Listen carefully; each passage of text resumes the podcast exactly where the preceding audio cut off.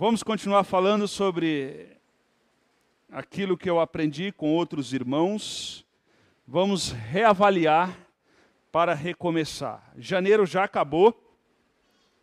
Ah, o tempo vai passar, ele vai passar com as mesmas 24 horas, mas a nossa sensação será de dias passando mais rápido. E nós conversamos no primeiro domingo sobre a possibilidade de reavaliar a nossa relação com Deus, a nossa relação com Deus. Também falamos sobre a possibilidade de reavaliar a nossa relação com a disposição de servir. E nós fizemos a conta aqui e essa conta nos envergonhou. Ah, mas eu quero dar um testemunho. Ah, domingo, ah, após esse desafio de domingo retrasado falar que ah, nós corremos um grande risco quando nós ouvimos a palavra de Deus e não fazemos nada. É um grande risco que nós temos. E semana passada nós falamos sobre servir.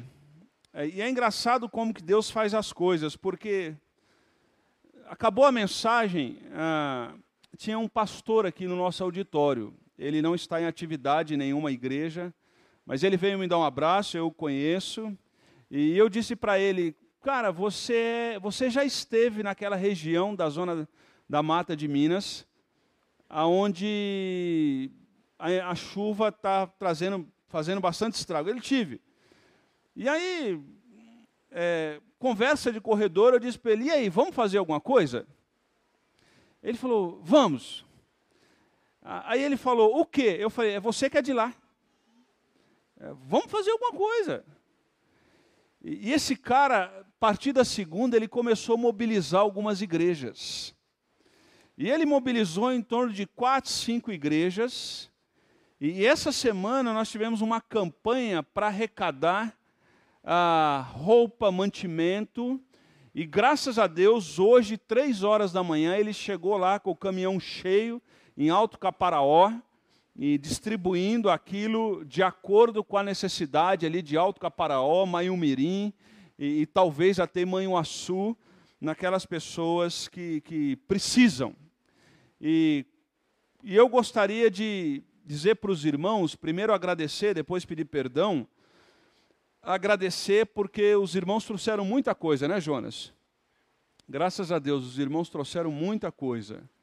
E eu quero pedir perdão porque alguns não ficaram sabendo do que estava acontecendo, porque foi tudo muito rápido, tá bom? Mas havendo outras possibilidades, nós vamos agilizar para os irmãos. Então fica aqui a gratidão.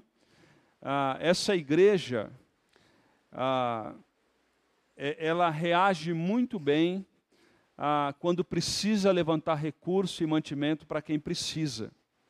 Então, eu gostaria de reconhecer publicamente isso, ah, porque o reino de Deus tem a ver com isso. O reino de Deus não é só frequentar culto. O reino de Deus tem a ver com amor na prática. E, e eu quero, não vou deixar passar e vou enfatizar. Eu quero enfatizar outra coisa. Há duas ou três semanas atrás, Deus chamou o irmão Cláudio. O irmão Cláudio faleceu. E foi impressionante ver a mobilização dos irmãos durante todo esse processo de velório, sepultamento e suporte para a irmã Marisa. Então eu quero agradecer aos irmãos, porque pessoas se dispuseram e os irmãos foram muito carinhosos. E se porventura amanhã ou depois isso vier a acontecer de novo, que a gente intensifique isso mais, porque o reino de Deus é um reino solidário, é um reino fraternal. Que Deus os abençoe. Amém? Amém, irmãos? Amém? Que Deus os abençoe e te recompense grandemente. Hoje nós vamos falar sobre a nossa vocação na história. Nós precisamos reavaliar nossa caminhada ah, para ver qual é a nossa disposição de vocação na história. Para isso, eu gostaria de começar dizendo de que nós entendemos que todos nós somos vocacionados. Então nós entendemos, e isso é importante você entender nesse início, que no reino de Deus não é porque o pastor está na frente, no púlpito, trazendo a mensagem todo domingo, ou fazendo outras atividades pastorais, de que a função do pastor é mais importante do que a função do irmão que está no estacionamento da igreja. Amém? Então, nas Escrituras, todos nós somos iguais diante de Deus. É óbvio que existem algumas funções que exigem mais responsabilidade que exige mais ouvido nosso. Isso é claro. Mas Pedro, os romanos diziam que entre os discípulos existiam aquele que era o primeiro entre os iguais. Então, no reino de Deus, não existe hierarquia de importância, existe hierarquia de função. Há uma hierarquia de função. Mas não há uma hierarquia de importante, não existe no reino de Deus. E quem ensina isso nos púlpitos das igrejas está ensinando doutrina diabólica, ah, é demônios falando através da boca de gente que se diz pastor. Existe ungidão, não existe isso. A palavra de Deus diz que todos nós somos ungidos por Deus, amém? Amém, irmãos? Todos nós somos ungidos por Deus. Somos ungidos por Deus requer de nós submissão, honra aos nossos líderes. Sim, ponto. Mas as Escrituras nos ensinam que todos nós somos vocacionados. Então, aquela irmã que está agora lá no berçário cuidando das crianças, a função dela é tão nobre como de alguém que está trazendo a palavra de Deus para o auditório. É tão nobre como aquele que está dirigindo o louvor é tão nobre como aquele que está lá na mesa de som. Por quê? Porque nós somos corpo de Cristo. E a perna não é mais importante que a cabeça. A cabeça ela tem uma função, o cérebro ele tem uma função de extrema importância. E talvez a gente consiga viver sem a perna, mas não consegue viver sem o cérebro. Talvez a gente consiga viver sem alguns departamentos aqui, mas outros não têm como deixar de existir. Mas diante de Deus, todos são, são iguais. Então, isso é chamado como sacerdócio dos crentes. Aquilo que a reforma protestante restaurou, trouxe à tona. Para isso, a partir disso, então, eu gostaria de começar lidando com o texto de Deuteronômio, capítulo 4.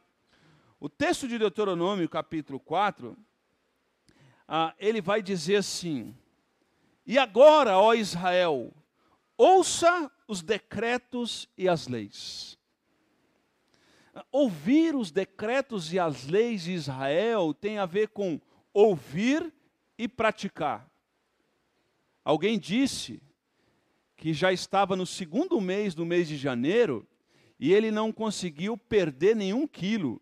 E já faz 30 dias que ele está pagando a academia. E ele disse assim: Vou lá na academia para ver o que está acontecendo. Não adianta pagar para ter um condicionamento físico bom, mas não frequentar aquele local e, e andar conforme as regras. O que Deuteronômio está dizendo Deuteronômio significa repetição da lei. O que ele está nos ensinando, repetindo a lei para a nova geração, é que Israel precisava ouvir a lei do Senhor, mas não só ouvir e deixar no cérebro, aquilo tinha que virar prática em suas vidas. E ele vai dizer: E agora, Israel, ouça os decretos e as leis que lhe estou ensinando a cumprir, para que vivam e tomem posse da terra que o Senhor teu Deus deu aos antepassados e dará a vocês. O Senhor está ensinando a esse povo para que eles possam ouvir a voz de Deus, e, a, e ouvindo a voz de Deus, eles teriam condições de tomar posse da terra que o Senhor tinha dado aos seus antepassados e a eles. Mas a condição para isso era ouvir os decretos de Deus. Então, toda vez que a gente ouve a palavra de Deus, nós precisamos perguntar em oração aquilo que fizemos há dois domingos atrás: é o que o Senhor quer me ensinar com isso? O que eu preciso mudar na minha vida com isso? Aonde o Senhor quer me levar com isso? Porque a palavra de Deus diz em João, lá em cima, diz assim: se alguém me ama, guardará. Hã? Estão comigo? Se essa pessoa me ama, o que, que ela vai fazer? Ela vai guardar a palavra. Um dos critérios que evidenciam o discípulo de Cristo Jesus não é um dia na sua agenda estar num templo religioso. Isso é muito importante, nós precisamos fazer isso. Mas a principal evidência de um discípulo de Cristo Jesus, o texto diz que se alguém me ama, se realmente nós amamos Deus, porque às vezes a gente acha que Deus se impressiona com o nosso momento de louvor. Que Deus se impressiona com alguns atos nossos. Mas o que agrada o coração de Deus são discípulos de Cristo Jesus que guarda a palavra do Senhor. E o texto está dizendo de João: Meu Pai o amará, e nós viremos a Ele e faremos o que nele? Quem guarda a palavra do Senhor no seu coração, é evidente que é morada de Deus. E aí Deuteronômio vai dizer assim: nada acrescentem às palavras que eu lhe ordenei, e delas nada retirem. Mas obedeçam aos mandamentos do Senhor, o Deus de vocês, que eu lhes ordeno. Então, se podemos concluir aqui, podemos dizer que se vocês, João 14, 15, que se vocês me amam, vocês fazem o quê? A maior evidência de que um filho ama o pai não é dar presente no dia dos pais. Não é lembrar do aniversário dos pais. A maior evidência de que um filho ama o pai é quando ele obedece o que o pai fala. É que ele obedece o que a mãe diz. Abraço, beijo, cheiro é importante? É. Faça isso. Isso é muito importante. Bagunça é muito importante, faz parte. Mas a maior evidência de paixão, de amor, não são palavras, são atitudes. São atitudes. Então, o Deuteronômio vai dizer assim: vamos ler juntos, vamos lá. Vocês viram com seus próprios olhos o que o Senhor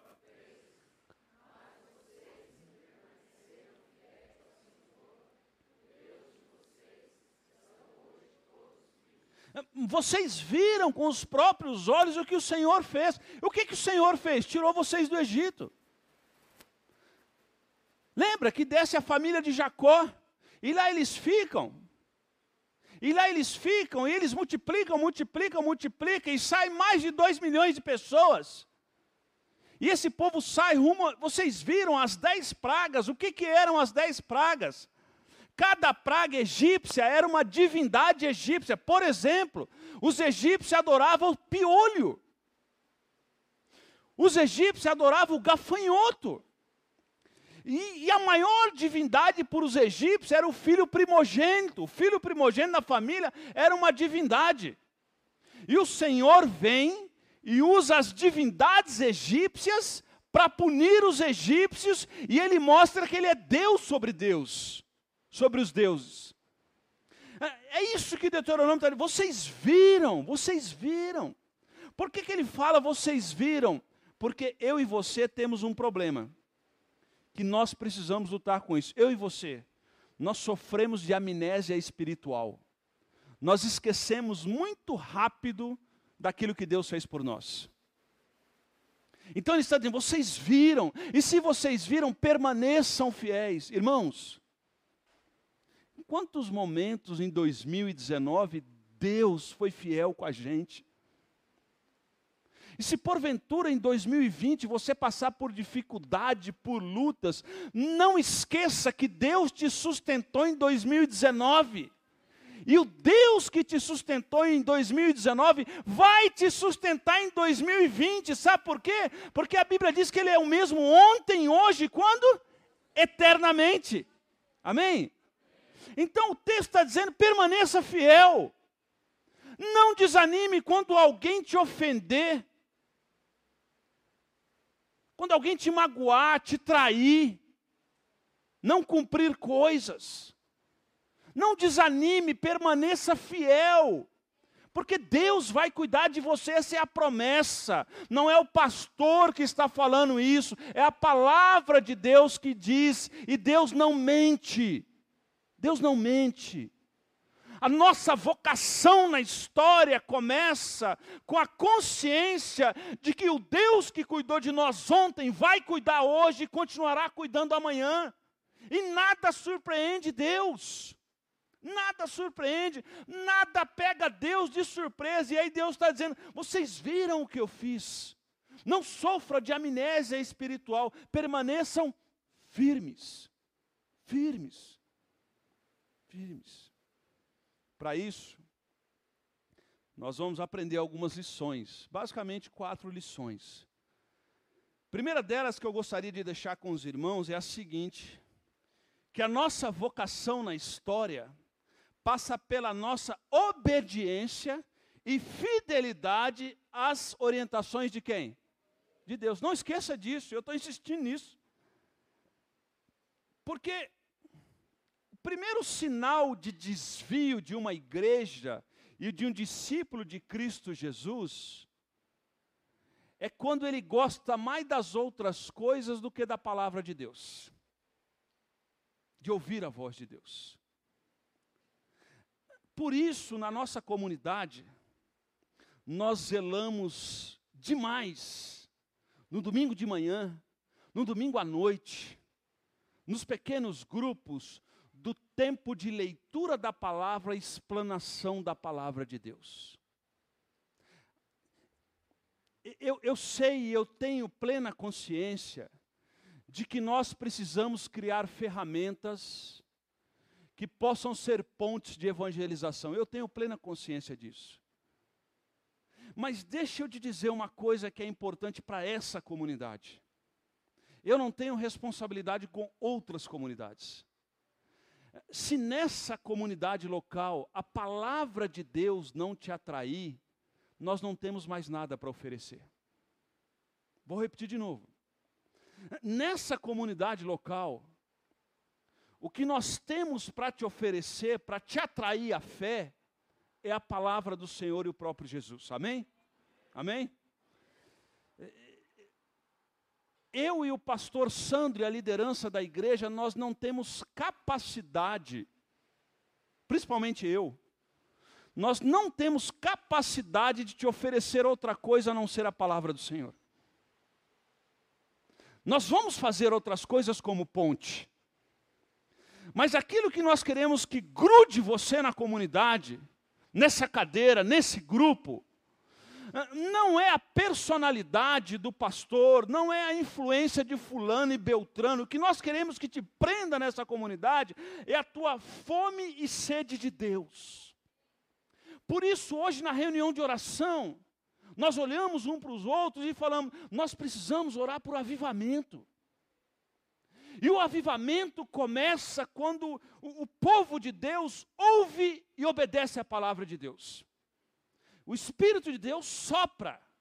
Avivamento não é feito com dia, hora e culto marcado e discurso de avivamento. Lembra de Atos? De repente. De repente o Espírito do Senhor soprou. De repente. Esse povo ouve a palavra de Deus, o coração deles se incendeia com a palavra de Deus. E se Deus se agradar de nós, Ele trará avivamento para nós. Amém? Se Deus se agradar. Agora, cuidado. Porque às vezes, quando Deus quer falar com o povo e levar um determinado povo para uma determinada tarefa, uma determinada missão, Ele nos desestabiliza. Porque às vezes nós estamos segurando em coisas que nós achamos que é bênção, mas não é bênção. São coisas que nos travam a progredir na obra do Senhor.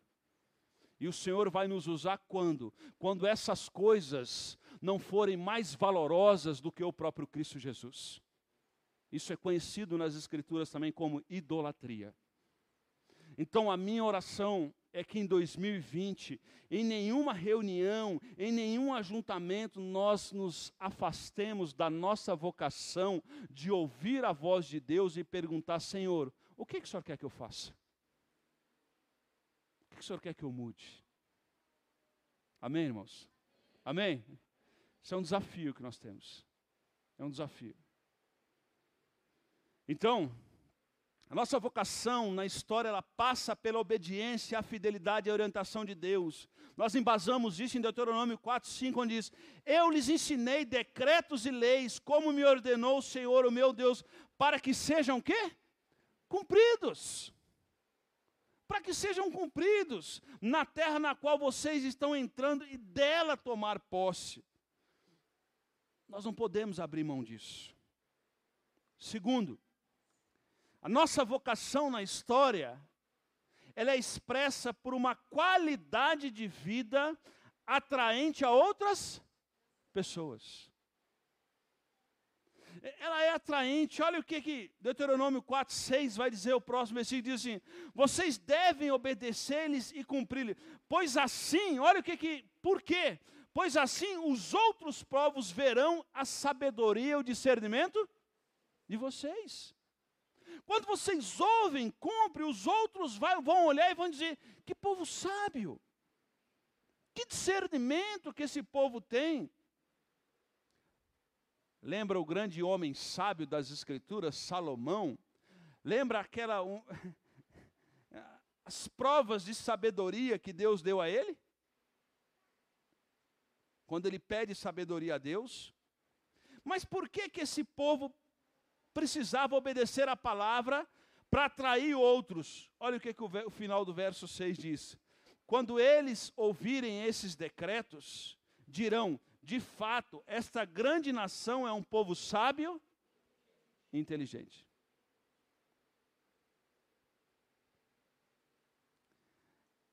Irmãos, obedecer a palavra de Deus e ter comunhão com os irmãos não é para tornar um ambiente da igreja mais agradável, mais suportável. Obedecer à palavra de Deus e ter comunhão com os irmãos, vai, vai acontecer um mistério, e na igreja batista também tem mistério. Vai, amém?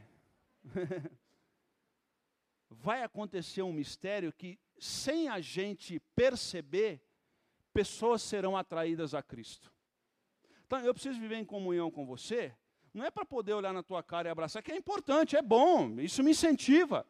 Mas muito mais do que isso, no reino espiritual há um dispositivo que, quando isso acontece, Deus abençoa a sua obra e pessoas são acrescentadas. Base bíblica para isso é muito fácil. Atos 2, 46 e 47, que dizem: Todos os dias continuava a reunir-se no pátio do templo, porém partia o pão em suas casas, coinonias, e juntos participavam das refeições com alegria e sinceridade, e, e louvando a Deus. E o que, que aconteceu com essa igreja? E tendo a simpatia de todo o povo. Essa semana, eu encontrei um senhor na rua e, e ele disse assim: é, Você que é o pastor daquela igreja perto da Nevada? Aí eu falei: Sim, afinada Nevada? Ele falou: Sim. E aí, esse senhor, ele é um senhor ele teceu alguns comentários positivos que eu nunca imaginava. O que é engraçado nisso é, é, é, que, sem a gente perceber, eles estão nos observando e dando nota. Percebe? E no final da conversa ele disse assim para mim: eu estava dentro de um lugar que chama Rubinho Despachante, vendo a questão do documento de carro. E quando acabou a nossa conversa, ele diz assim: Eu sou de religião tal. E eu vou morrer na minha religião. Eu disse: Tudo bem. Mas se um dia eu mudar de religião, eu apareço lá. Isso para mim foi uma vitória. Você percebeu? Eu, desde quando eu nasci, eu estou na minha religião. Mas se um dia eu mudar de religião, eu apareço lá.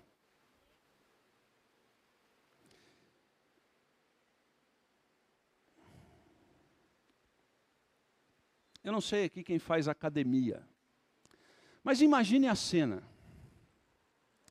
Uma mulher muito bonita, casada com um homem muito forte. Mas o cara muito. Não, não é você não. Você não é bonito. O cara, é, sou eu. Imagine a cena. Um cara muito forte e uma mulher bonita. Vamos supor que você desse bobeira. E essa mulher passasse do seu lado. Você teria coragem de olhar para essa mulher e mexer com essa mulher? Não, pastor, eu sou crente. Eu sei que você é crente. Eu não tenho dúvida disso.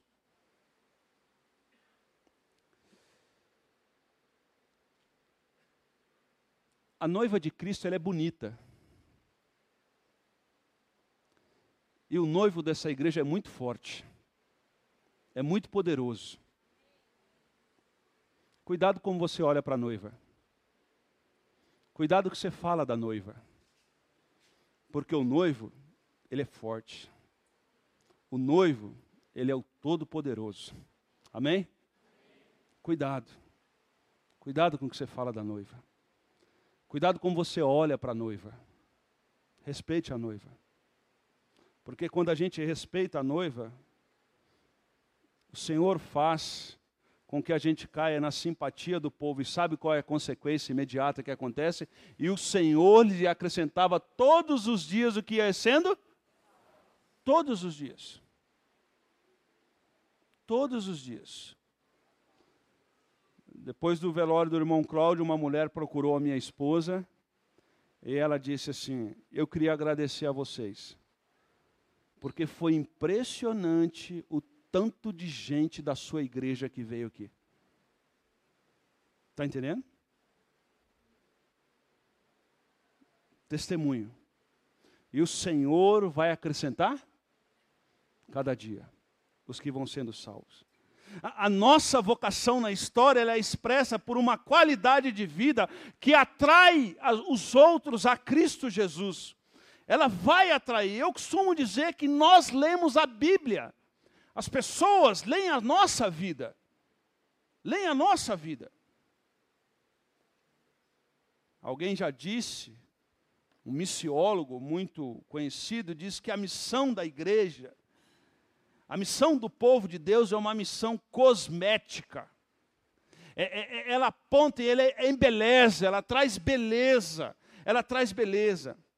O estilo de vida atraente, olha o que, que Deuteronômio vai dizer: Pois que grande nação tem um Deus tão. Isso aqui muda muita coisa. Isso aqui muda muita coisa. Ver? Deixa eu dar um exemplo disso que eu estou dizendo. Um Deus tão próximo. Alguém já disse para você assim: ora por mim lá na sua igreja? Você sabe o que, que essa pessoa está dizendo para você? Ela está dizendo assim: você tem acesso a Deus. E já que você tem acesso a Deus, fala com Deus a meu respeito. Está entendendo?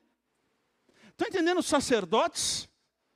Esse estilo de vida atraente, pessoas reconhecem que você tem acesso a Deus, e esse Deus é um Deus próximo, ele está presente aqui. Eu já contei uma história e poderia contar de novo de há muitos anos atrás, com o nosso primeiro filho, eles juntaram dinheiro para comprar um videogame. Eu nem lembro o nome de videogame naquela época. E aí faltava uma quantidade para comprar o videogame. E eu juntei os moleques na rua e falei: estou querendo comprar um videogame, quem souber me avise. Era, na época, naquela época o LX era assim.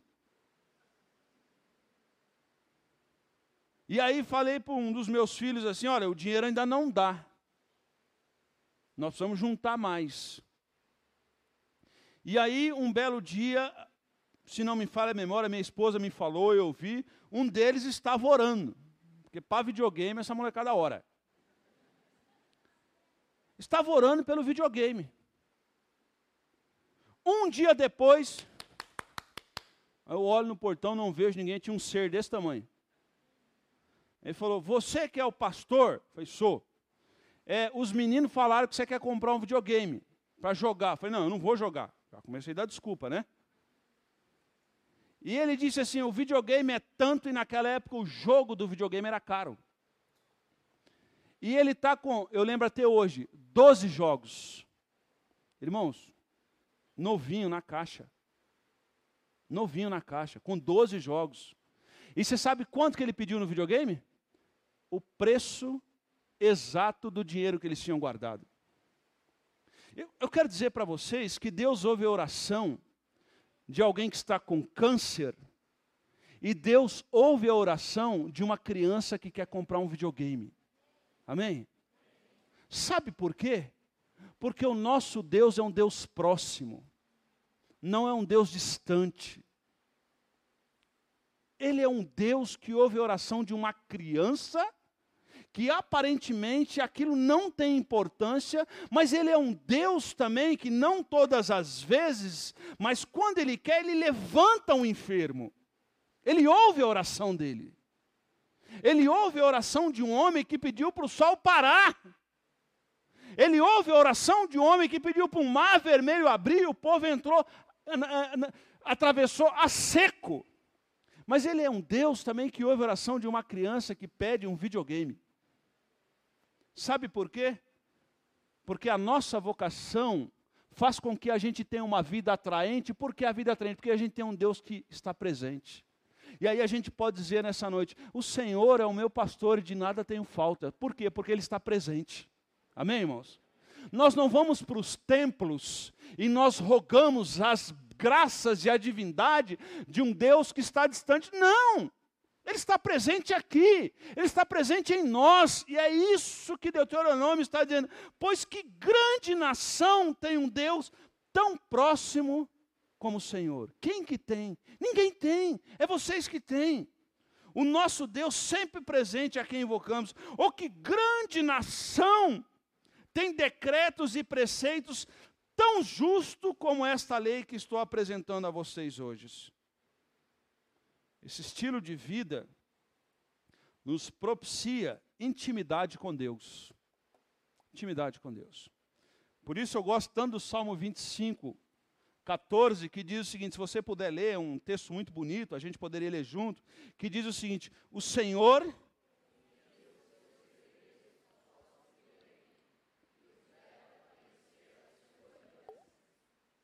Você conta segredo da sua vida para qualquer um? Não deveria. Não deveria. Aliás, você não deveria nem desabafar com qualquer um. Cuidado. Mas deixa eu dizer uma coisa para você aqui. O texto está dizendo, e algumas versões diz que a intimidade do Senhor é para que os temem, os quais Ele dará a conhecer a tua aliança. O texto está dizendo que o Senhor confia os seus segredos a quem? A quem ouve a tua palavra e pratica. Que Senhor? Que Deus? O Deus de Isaías 40, que diz que mediu toda a extremidade da terra na palma. Você conhece alguém famoso? Uma vez eu andei com um cara famoso. Eu entrei no restaurante com um cara famoso. Aí todo mundo queria tirar foto dele. E eu ia na foto também para aparecer. E aí a gente comeu, comeu na churrascaria. E você sabe o que aconteceu? Não trouxeram a conta. Que benefício! Irmãos, eu entrei no carro dele e quando eu entrei no carro dele, o banco do carro me abraçou. Mas presta atenção, eu não estou falando disso. Eu estou falando de alguém que é muito mais do que famoso. Eu estou falando de alguém que é o rei do universo, que Isaías 40 diz que ele mediu toda a extremidade da terra na palma, que ele pegou toda a água do universo na concha da sua mão. É, Isaías 40 diz que ele sabe quantas estrelas existe na galáxia. E não só sabe quantas estrelas existem, mas ele dá o nome para cada uma. É, é esse Deus que nos chama a ser íntimos dele, íntimo deles, íntimo. Então a nossa vocação ela precisa apontar para um estilo de vida atraente. Deixa eu correr um pouquinho aqui, que meu tempo já está acabando. Eu não sei se você já ouviu falar desse cara. Roberto Kikau, ele queria ser missionário na África. E ele fazendo uma visita aqui pertinho de nós aqui, favela Pantanal, chegando em São Paulo. Ele montou a carreta da saúde. E essa carreta, por ano, atendia mais de 24 mil pessoas com mais ou menos 400 funcionários. E o Kikawa, ele, ele foi tocado pela fala do seu pai. E depois ele conheceu Jesus e o Kikawa disse o seguinte, só a projeção, por favor. O Kikawa, ele certo dia, ele diz o seguinte: Viver um sacerdócio é utilizar de um propósito de um ministério na sua vida para tentar trazer vida cristã atraente. Kikawa morreu dia 10 de novembro de 2018, numa tentativa de assalto na Zona Sul, em São Paulo. Ele não teve sequer possibilidade de reagir. O bandido chegou, na tentativa de assalto, deu um tiro e o matou. Mas Kikawa deixou um legado. Como servo de Deus, que entende a sua vocação e faz com que a sua vida se torne atraente ao Evangelho de Cristo Jesus. Lembra do noivo, ele é forte. Não mexa com a esposa dele. E Kikawa diz o seguinte: o nosso objetivo é transformar, amém, irmãos? E sermos agentes de mudança. E no culto fúnebre de Kikawa, tinha muita gente da favela Pantanal. E o culto fúnebre de Kikawa foi um evangelismo ao ar livre, dentro daquele cemitério. E Kikawa sempre dizia que o nosso objetivo é transformar e sermos agentes de mudança. Você pode ser um agente de mudança, amém? Você fala, não, ele é médico, ele tinha uma capacidade cognitiva. Minha irmã, você que limpa a casa, você que é empregada doméstica, você que não sei qual, você pode ser um agente de transformação, porque a nossa vocação quando nós ouvimos a voz de Deus e obedecemos, entende, entendemos quem somos na história, se torna atraente. Atrai outras pessoas. Kikawa chegou à conclusão de que ele não iria para a África. Ele fez algumas parcerias e aí montou essa carreta que constantemente no estado de São Paulo, nos bairros mais pobres, atende as populações mais carentes. E deixa eu dizer, com muito respeito, muita gente, muita gente não morreu de câncer na fila do SUS, porque as carretas do CIES que o Kikawa começou, diagnosticaram o câncer a tempo para ser tratado, e hoje essas pessoas estão vivas tomando conta de suas famílias. Isso é milagre. Isso é milagre. Isso é milagre. Mas não se esqueça do que ele diz: o nosso objetivo de vida não é acumular. O nosso objetivo de vida é transformar.